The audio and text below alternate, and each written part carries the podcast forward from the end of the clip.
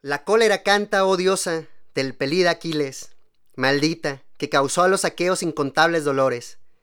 Precipitó al Hades muchas valientes vidas de héroes, y a ellos mismos los hizo presa para los perros y para todas las aves. Y así se cumplía el plan de Zeus, desde que por primera vez se separaron tras haber reñido el Atrida, soberano de hombres, y Aquiles de la casta de Zeus. Lo que acabamos de escuchar es el Incipit de la Iliada. Y hoy vamos a hablar de este libro de Homero. Bienvenidos a Nokulenov Podcast, yo soy Francisco López. Y esto es Historia de la Literatura. Ya es el penúltimo capítulo sobre Homero. Entonces ya el siguiente va a ser eh, sobre la Odisea. O quizá por ahí hablemos un poquito de Nietzsche y de lo que piensa sobre los griegos. Ya veremos. Pero por ahora, bienvenidos a este podcast. Disculpen la tardanza. Me tomé unas pequeñas vacaciones. Pero pues volvemos con todo, ¿no? Porque siempre que pensamos en Homero nos lo imaginamos como un viejito ciego. Porque cuando el poeta griego escribió la Iliada, y digo escribió, aunque comenzó prácticamente como un audiolibro, si nos vamos a, a lo que es, seguramente este señor tenía veintitantos o treinta y tantos años. Y las escenas que describía no eran, por mucho, las que vivía en su cotidianidad. De hecho, él se remontaba hacia una era pasada, hacia una era dorada y cargada de una profunda nostalgia, este tiempo de los héroes. Y es que a pesar de que siempre hemos estado acostumbrados a pensar en la época antigua como algo viejo, incluso rancio, hubo un tiempo en el que tanto Liliada como Odisea siempre eran frescas. Los jóvenes aprendían sus versos como parte del estudio y entrenamiento, y no cabe duda de que, si las vemos sin el prejuicio de quien se queja de los clásicos y pensamos en Homero más allá de la autoridad que nos señalaron los profes rancios, estas obras fundadoras de la literatura occidental pueden ser siempre nuevas. Los griegos clásicos conservan una frescura a la que muchas veces no nos dejan acceder los prejuicios de quienes no le encontraron el sabor, que no tuvieron la sensibilidad de encontrar lo eternamente humano en ellos, o quienes simplemente desprecian a los clásicos por el mero prejuicio, ¿no? Y bueno, pero ellos se lo pierden, nosotros no. Y antes de seguir, quiero recomendarles mucho el podcast de History of Literature de Jack Wilson, que habla sobre Homero. Me gustó mucho porque habla sobre esta nostalgia, este prejuicio de no poder pensar en un Homero joven escribiendo la Iliada. Pero ya volveremos a esa nostalgia al rato que me dé chance de hablarles sobre mi experiencia personal con esta obra. Ahora más bien voy a resumirle la trama. Aguas con los spoilers. Digo, tuvimos más de 2500 años para leerla, pero pues nunca se sabe, ¿no? Vienen los spoilers, trucha. La Iliada comienza con la ira de Aquiles, su berrinche. Él es el rey de los mirmidones y se enojó con Agamenón porque este le quitó a una de las morras que el mismo Aquiles había secuestrado, ¿no? De hecho, en toda la Iliada vamos a ver que Aquiles solo tiene dos moods. O está enojado hasta la madre, o está bien pinche triste el güey. En el primer canto vemos que todo esto es porque una peste se desata en el campamento y para detenerla, Agamenón tiene que devolver a una de sus esclavas, Criseida, a, a, su padre, que era un hechicero. Por lo que el pastor de hombres, como le dicen, decide cobrarse con una de las esclavas de Aquiles, quien comienza con su berrinche, se retira de la batalla y promete no volver hasta que el fuego alcance las naves aqueas, que es de su bando. Además, le pide a su mamá que convenza a Zeus para que le ayude a los troyanos. En el segundo canto, luego de un sueño intranquilo, Agamenón despierta convertido en un horrible insecto. Jaja, no es cierto, esta es la, metamorfosis. Eh, después de soñar con que su ejército se armaba contra Troya, decide eh, probar a su ejército y les propone regresar a casa. Pero esta propuesta es rechazada. De hecho, eh, son momentos en los que, por ejemplo, Odiseo se pone así de que voltea con Torba Faz y le dice, ¿no? ¿Cómo te atreves? Y la verga. Enseguida veremos uno de los episodios más famosos y aburridos, supuestamente, de Liliada, que es el catálogo de las naves. Aquí el pastor de hombres enumera a todos sus aliados. Algo que me pareció cansadísimo la primera vez que lo leí, la neta. Pero que, pues comparado con algunos libros del Antiguo Testamento, pues la neta no está tan cabrón. Eh, pero pues ya lo veremos cuando hablemos de la Biblia, ¿no? Porque en historia de la literatura también me quiero concentrar en un tiempo sobre los textos bíblicos que están incluidos en la antigüedad, ¿no? De hecho, vamos a hablar de la Biblia antes de hablar de los romanos. Pero eso será dentro de pues, un, un ratillo, ¿no? Voy a seguir con mi resumen de la Iliada. Del canto 3 resaltaría la aparición de Helena y la enumeración que se hace de los contingentes troyanos. Helena está frente a Píramo y pues le empieza a explicar, ¿no? Quiénes son cada uno de ellos. Sin olvidar este momento en el que Héctor se le hace de tos a Paris, ¿no? Porque pues fue por culpa de Paris que pasó todo esto. Ya que, pues sí, por su culpa están metidos en pedos. Eh, y bueno, eh, Paris termina retando a Menelao a un duelo. Dicen, pues sabes qué, vamos a parar la guerra. Tú y yo nos damos unos chingazos. Y el que gane, pues ya, ¿no? Ganó la guerra. Y justo cuando se van a descontar este cabrón, lo salva Afrodita, ¿no? Y se lo lleva. Hay que recordar que, aunque no aparece de manera explícita en la Iliada, podríamos decir que este conflicto comenzó con el juicio de las tres diosas. Paris estaba tranqui, pastoreando, cuando se le acercaron Hera, Atena y Afrodita para preguntarle quién era la más bonita, ¿no? Para esto, cada una ofreció un regalo distinto, pero ninguna le ganó a la diosa del amor, quien le ofreció la mano de Helena. Y pues de aquí para el real, ¿no? Helena era la morra más, más bonita de la pinche Grecia heroica de esos tiempos, ¿no? Aunque, según el poema de Yeats, de Leda y el Cisne, todo comienza incluso antes. Les hablaría más sobre esto, pero la neta me da tristeza que hay un poema tan pinche bonito y que al final hable de violaciones sofílicas, ¿no? Así que mejor lo dejamos hasta aquí por ahora y ya veremos en el siglo XX si hablamos de este poema. Eh, pero bueno, su idea es esta, ¿no? Que, que, todo comenzó cuando este, este cabrón de Zeus se convirtió en cisne y embarazó a Leda y Leda tuvo pues a, sus hijos y entre ellos Helena y todo esto se encaminó hasta la muerte de Agamenón y la Orestiada, etcétera, etcétera, etcétera. Pero bueno, vamos a seguir en los cantos 5 y 6, vamos a encontrar pura batalla, ¿no? Los meros chingazos. No solo entre los aqueos y los troyanos, también le van a entrar duro los, algunos de los dioses, que toman partido por sus hombres favoritos, entre los que destacan Diomedes y el divino Eneas. Es así, el prota de la Eneida. Mientras sigue la batalla, en el campo 6 vamos a toparnos con una escena muy bonita. Es el coloquio entre Héctor y Andrómaca, que es su esposa. Eh, cabe recordar, como ya dijimos en el podcast que hablaba sobre Homero, que el héroe troyano Héctor pelea por su familia, a diferencia de Aquiles, quien está luchando solamente por la gloria. Bueno, antes de pasar al siguiente canto, el neto, este, este, esta parte en la que Héctor y Andrómaca hablan, es, pues está bien triste, ¿no? Porque este güey ya sabe que lo van a matar, que si se topa Aquiles, pues, pues ya hasta ahí quedó. Y Andrómaca lleva a, su hijo, ¿no? A, un bebecito y se asusta por el, este, por el crin que trae en la cabeza Héctor, por, pues, por su casco. Y ya pues se lo quita, ¿no? Y abraza a su hijo y todo, porque pues es un hombre de familia que está cuidando su barrio. Eh, y bueno, para el siguiente canto, que es el séptimo, la batalla se va a ver interrumpida. Incluso Zeus le pedirá a los dioses que dejen de intervenir. Si no me equivoco, es entonces cuando los aqueos construyen una muralla y una fosa para defender sus naves. Esto, si no me equivoco, es pues yo creo que Néstor, si no es que Ulises, Odiseo, eh, pues lo propone, ¿no? Luego viene el canto 9, conocido por los escolios como la embajada de Aquiles, Aquí, Odiseo, Fénix y Ajax Telamonio van a buscar a Aquiles para intentar convencerlo con regalos y demás cosas para que reponga su ira, ¿no? Eh, de hecho, pues los mandó a Agamenón, ¿no? Y incluso le iba a mandar a la morra que le había quitado, pero pues Aquiles está en su berrinche y dice, no, no, de aquí no paso, ¿no? Pero bueno, se niega en el siguiente, que es el décimo canto, Odiseo y Diomedes se van en una misión de espionaje por la madrugada al campo troyano y después de descubrir un güey que también iba a ser un espía y pues de matarlo, llegan al campamento de los tracios, a quienes matan, o sea, hacen una masacre y de hecho también matan a su rey y luego se llevan sus caballos, ¿no? Y se dice que pues este canto es un mero relleno, ¿no? Chance como un spin-off para hacer fanservice a quienes les gustan mucho Odiseo y Diomedes, ¿no? Un crossover que todos querían ver. Pero bueno, en el canto que sigue, que es el octavo, se pone bueno. Ahí entran en batalla los meros meros. Agamenón, Diomedes, Odiseo y otros esforzados caballeros, como dicen ahí. Pero resultan heridos todos los güeyes después de pues, todos esos enfrentamientos, ¿no? Está chido la, pelea, cada uno se le tira, le tira rollo al, con el que se va a pelear, mienta madres, matan varios güeyes hasta que llega un cabrón que, que los hiere, ¿no? Luego veremos, tanto en el canto 12 como en el 13, cómo los troyanos ganan terreno.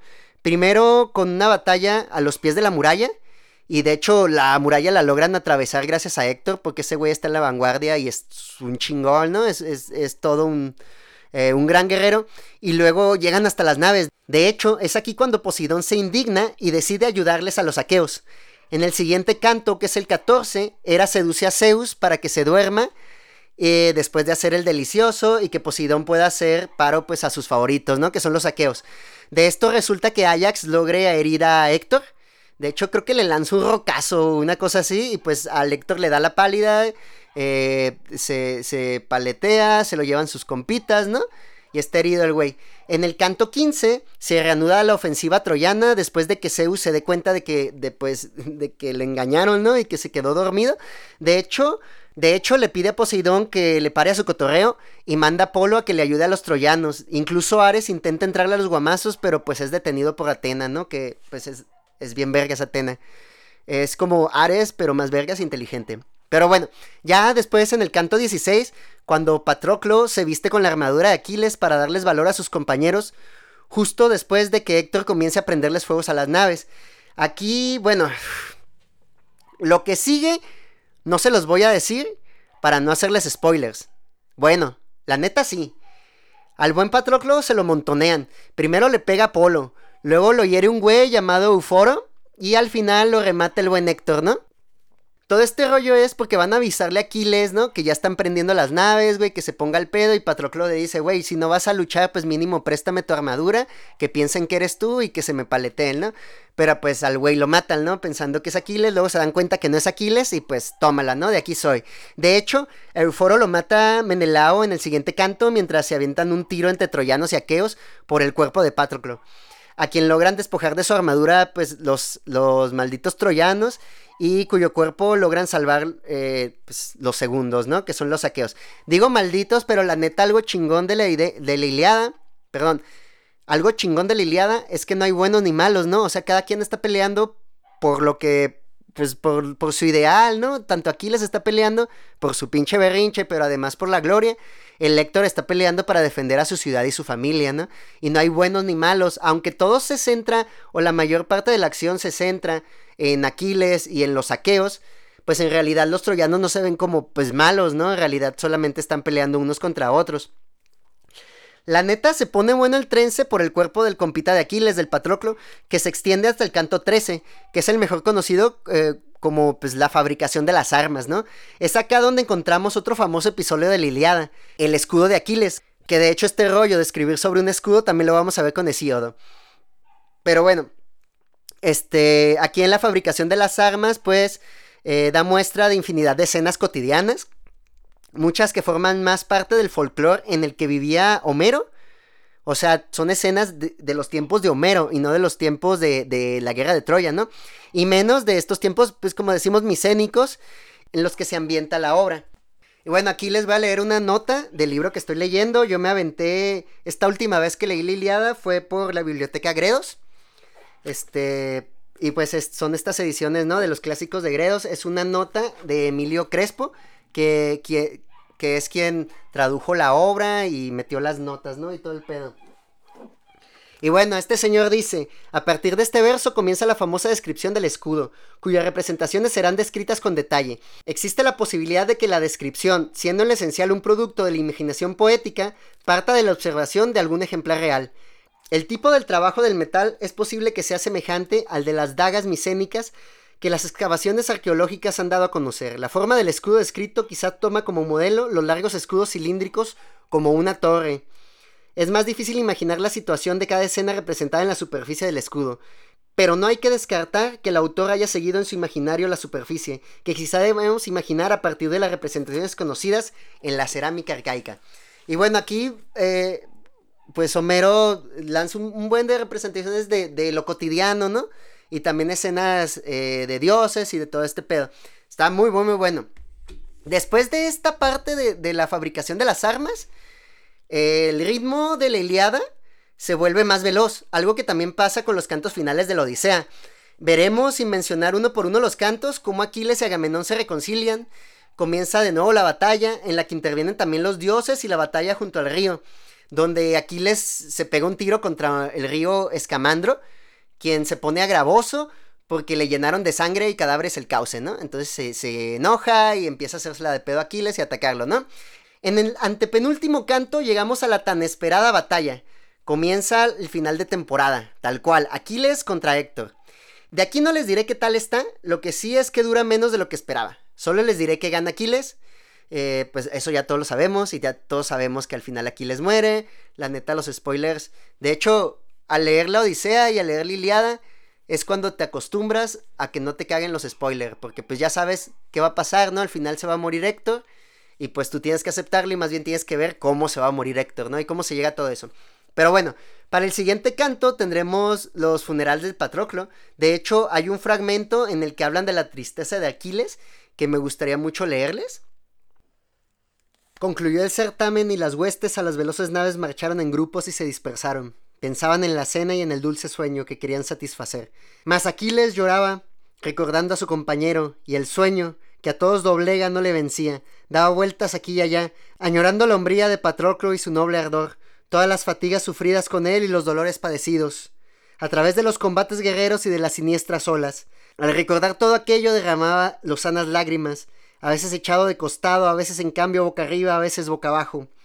Otras veces se incorporaba de pie y pasaba vagabundo, bordeando la orilla del mar. La aurora lo sorprendía, despierto al aparecer sobre el mar y las costas.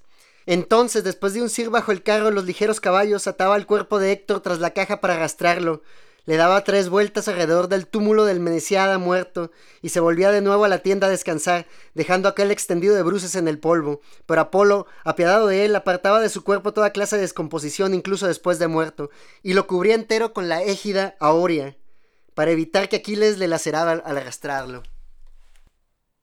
Y tendremos como concluida esta bonita obra con Aquiles devolviéndole el cadáver de Héctor a su padre Príamo.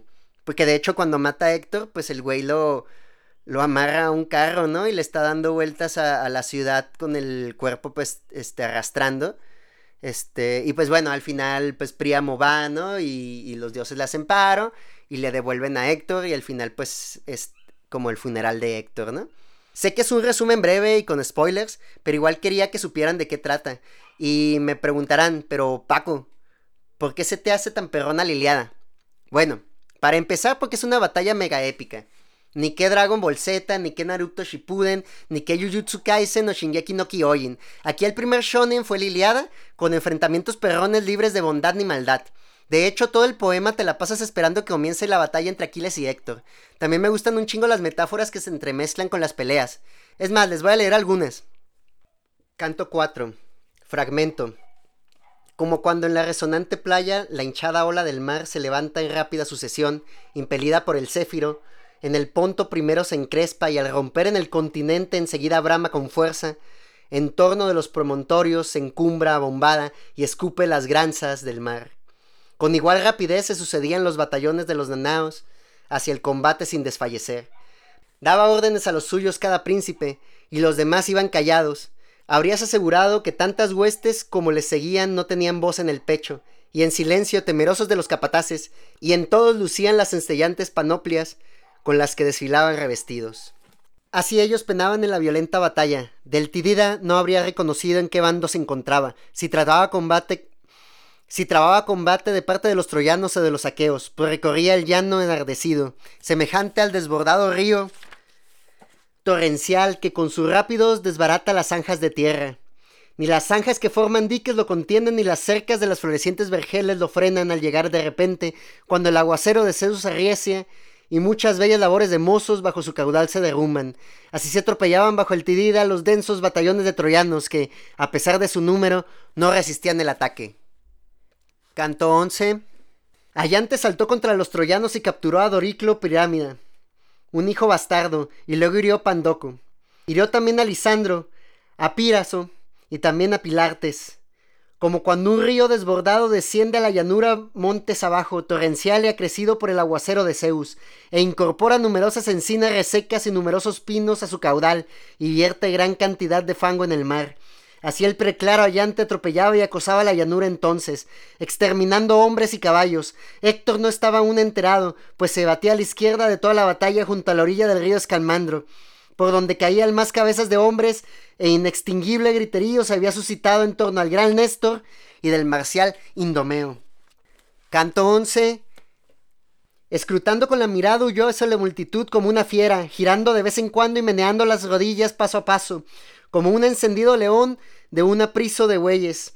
Lo ahuyentaron los perros y los campesinos, que le impiden arrebatar la gordura de los bueyes, vigilando despiertos toda la noche, y él, ávido de carne, carga derecho, pero no logra nada, pues tupidas jabalinas se precipitan a su encuentro, procedentes de audaces manos y encendidas teas lo amedrentan a pesar de su ímpetu, y al alba se marcha lejos con el ánimo contrariado. Hacia allante entonces, con corazón contrariado, de los troyanos se alejaba muy a su pesar, temeroso por las naves de los aqueos, como cuando un asno que bordea un sembrado supera a los niños, el muy tosudo, en cuyos lomos muchas varas ya se han roto, y se mete y ramonea de densas mies, y los niños le golpean con las varas, violencia pueril la de ellos, que a duras penas lo expulsan cuando ya está hito de pasto. Así entonces al alto Allante, el hijo de Talemón, soberbios troyanos y aliados de muchos lugares congregados acosaban sin tregua, clavándole las jabalinas en pleno escudo. Allante unas veces se acordaba del impetuoso coraje y se revolvía y contenía los batallones de los troyanos, domadores de caballos, y otras veces tornaba huir, pues a todos impedía encaminarse a las veloces naves y se movía enardecido entre los troyanos y los aqueos situados. Algunas de las lanzas procedentes de audaces manos se clavaban en su enorme escudo gracias al impulso frontal, pero la mayoría a mitad del camino, antes de rozar la blanca piel, quedaban fijas en el suelo, codiciosas de saciarse de su carne. Como el maravilloso fuego estalla en las profundas cañadas de un angostado monte y el espeso bosque se incendia y los remolinos de viento esparcen las llamas por doquier, así corría furioso por doquier, con la pica, como una deidad, acosando a sus víctimas y la sangre fluía por la negra tierra, como cuando alguien unce dos güeyes de anchos testudes. Para trillar en la bien construida era la blanca cebada que pronto se desconcha bajo las patas de los mugidores bueyes. Así los solípedos caballos, a las órdenes del magnánimo Aquiles, pisoteaban cadáveres y broqueles. Debajo del timón estaba entero salpicado de sangre y las barandadas alrededor de la caja, hasta donde llegaban las gotas que despedían las equinas pezuñas y las que procedían de las llantas. Estaba ávido de ganar gloria el pelida, e iba manchando de mortandad sus inaferrables manos. Hablando de fragmentos, también se me hace bien perrona las descripciones que hacen de las escenas sangrientas, y ahí les van algunas. Insensato, no me hables de rescate ni me lo menciones, antes que el día fatal alcanzara Patroclo. Grato de algún modo era para mi alma perdonar la vida a los troyanos, y a muchos apresé vivos y vendí. Pero ahora no ha de escapar de la muerte ninguno de todos los troyanos que la divinidad arroje en mis manos Antilío, y sobre todo ninguno de los hijos de Príamo. Por esa razón, amigo, vas a morir. ¿Por qué te lamentas así? También Patroclo ha muerto, y eso que era mucho mejor que tú. ¿No ves cómo soy yo también de bello y de alto? Soy de padre noble, y la madre que me alumbró es una diosa, mas también sobre mí penden la muerte y el imperioso destino, y llegará la aurora, el crepúsculo o el mediodía, en que alguien me arrebate la vida en la marcial pelea, acertando con una lanza o una flecha que surge de la cuerda. Canto 16 la piedra le machacó las dos cejas y ni siquiera la detuvo el hueso, y sus ojos cayeron al suelo en el polvo ante sus propios pies. Como el acróbata que se zambulle, se desplomó de la elaborada caja y su ánimo abandonó los huesos. Meriones dio alcance a Camante con pies prestos y le envasó en el hombro derecho cuando iba a montar en los caballos. Se desplomó del carro y la niebla se vertió sobre sus ojos. Y Domeneo envasó a Erimante el despiadado bronce en la boca, la broncínea asta penetró de frente por debajo del cerebro y rompió los blancos huesos. Los dientes saltaron a recibir el impacto y se le llenaron los dos ojos de sangre. También por la boca y la nariz abajo manaba de sus fauces, y la negra nube de la muerte lo cubrió. Me gusta mucho que los dioses intercedan y hasta le entren a los putazos en la mera batalla, algo que no sale, por ejemplo, en la peli de Troya. Recuerdo que la Iliada la leí hasta que estuve en segundo de la licenciatura para la clase de literatura grecolatina. Se me hizo un libro inmenso, larguísimo, súper pesado, interminable. Lo leí a todas horas, neto. En el tren de ida a la universidad, de regreso de la uni. A veces, la neta, voy a sonar mamón, pero a veces hasta caminaba y leía. En las tardes, porque la neta no trabajaba en, en, principios de la universidad, por la noche antes de dormir. Es más, no mames, yo me acuerdo que hasta soñaba con las pinches batallas, güey. Te juro que las páginas además estaban llenas para mí de nombres desconocidos, extraños, con epítetos mamones y demás. Entonces, cuando me decían, güey, el pastor de hombres, ¿quién era? ¿Quién era el pastor de hombres? Y ahí me ves buscando, ¿no, güey? Pero bueno, la neta la disfruté a su manera. Ya la segunda vez que la leí fue con más placer, la neta. Y para la tercera lo hice porque quería volver a aventarme la, la Odisea para releer el Ulises de Joyce, capítulo por capítulo, ¿no? Eh, de mamón hasta me ponía música griega antigua en YouTube. Ahí te imaginarás, o sea, Y está chido. Y pues esta última que me la aventé, eh, ya en la editorial Gredos, la disfruté un chingo. Me tomé la lectura con más calma y tuve mis pausas para disfrutar los fragmentos que más me gustaban. Y no puedo más que recomendarles que se tomen el tiempo de leerla, la neta. Como les decía en un inicio, Liliada siempre se renueva con cada lectura, como las olas del Ponto que hacen eco en sus versos, como la mar siempre recomenzada de la que hablaba Valerí. Y bueno, me emocioné, esto es todo. La neta, es toda una experiencia leer Liliada. La la neta la pondría entre mis cinco libros. Si me tengo que ir a una pinche isla desierta, me llevo la Iliada, me llevo la Odisea, me llevo la pinche Biblia, me llevo el Ulises de Joyce y no sé, el Zaratustra o algo así, ya veremos. Pero la Iliada, al neto, compas, morras, léanla. Eh, está súper fresca, tómense su tiempo. La neta a mí me gusta más la Iliada que la Odisea. Cada quien tiene sus favoritos. Y bueno, por mi parte hoy es todo. Muchas gracias por volver a escuchar el podcast. Espero estar aquí más seguido, unas cada dos semanas, dos veces al mes. Yo creo que el próximo podcast, eh, pues voy a hacer como un, un programa especial sobre la Revolución Mexicana y sobre la novela de la Revolución. Quiero hablarles sobre el libro de Cartucho de Nelly Campobello que me acabo de leer hace poco. Y pues nada, les pido que pues si les gusta este pedo, síganme en redes sociales. Eh, no Podcast en Instagram, en Facebook nada más soy No Cool. Estoy en Spotify, creo que en Apple Podcast y en YouTube. Y también tengo un sitio web que se llama nocoolenough.com. Y pues nada, este, yo soy Francisco López, muchas gracias por escuchar y ahí nos vemos hasta la próxima.